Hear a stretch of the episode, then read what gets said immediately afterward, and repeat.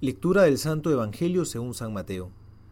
En aquel tiempo Jesús dijo a sus apóstoles, Guárdense de los hombres, porque los entregarán a los tribunales y los azotarán en sus sinagogas, y por mi causa serán llevados ante gobernadores y reyes, para que den testimonio ante ellos y ante los gentiles.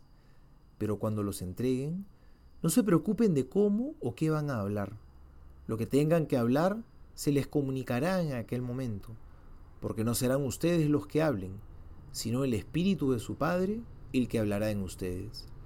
Entregará la muerte hermano a hermano y padre a su hijo. Se levantarán hijos contra padres y los matarán, y serán odiados de todos por causa de mi nombre. Pero el que persevere hasta el final, ese se salvará. Palabra del Señor, gloria a ti, Señor Jesús.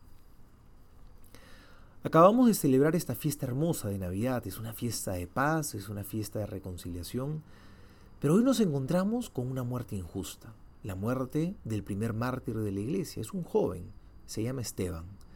Y es que la Navidad es el comienzo, pero la vida de Jesús no llega a su culmen con su nacimiento, sino con el sacrificio de su propia vida. Cristo al venir nos trajo la paz, pero la conquistó definitivamente después de una larga lucha eso mismo fue lo que hizo Esteban. Dio testimonio del amor de Dios, pero lo hizo luchando hasta entregar su propia vida.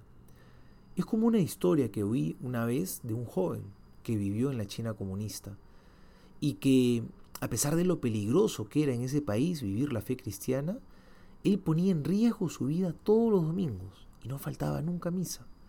Incluso, cuando lo capturaron, fue capaz de dejarse torturar por no denunciar dónde estaba el sacerdote clandestino que celebraba la misa, porque si lo denunciaba iba a dejar a muchas personas sin misa, que era lo más valioso que poseían.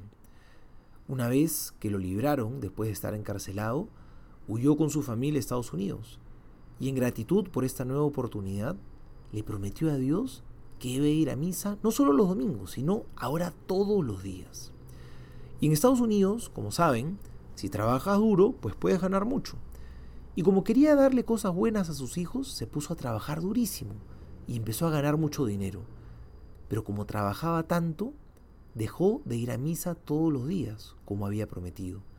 Y como el negocio crecía mucho, empezó a trabajar también los domingos y dejó de ir a misa. Y solamente iba dos veces al año, en Navidad y en Pascua. Pero luego, al año siguiente, ya ni siquiera en Navidad iba a misa.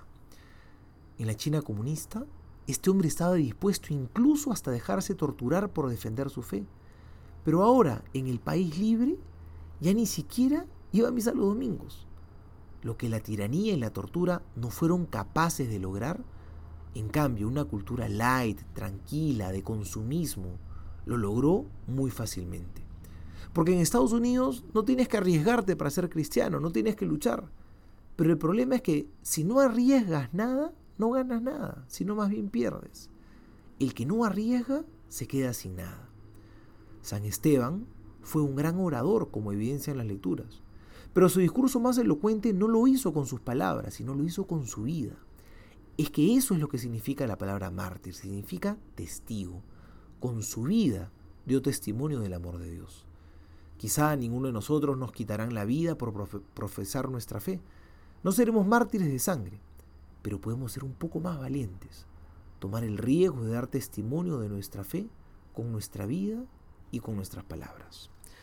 Soy el Padre Juan José Paniagua y les doy a todos mi bendición en el nombre del Padre y del Hijo y del Espíritu Santo.